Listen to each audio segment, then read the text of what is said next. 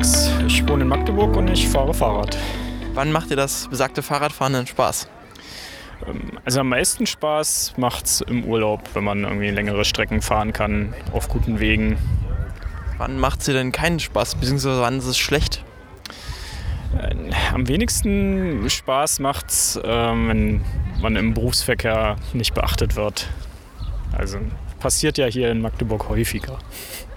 Hast du noch eine persönliche Fahrradgeschichte für uns? Ja, am äh, schönsten waren eigentlich die langen Touren im, im, Sommer, im Urlaub. Letztes Jahr sind wir den Elbe-Radweg lang gefahren und das Besondere war, dass wir von zu Hause losgefahren sind und dann acht Tage gefahren. Ähm, das war ganz spannend, weil man ein ganz anderes Gefühl für, für Strecke bekommt. Das sonst wir sind quasi acht Tage hingefahren von Magdeburg nach Bad Schandau und dann ähm, zwei Tage später in vier Stunden zurück.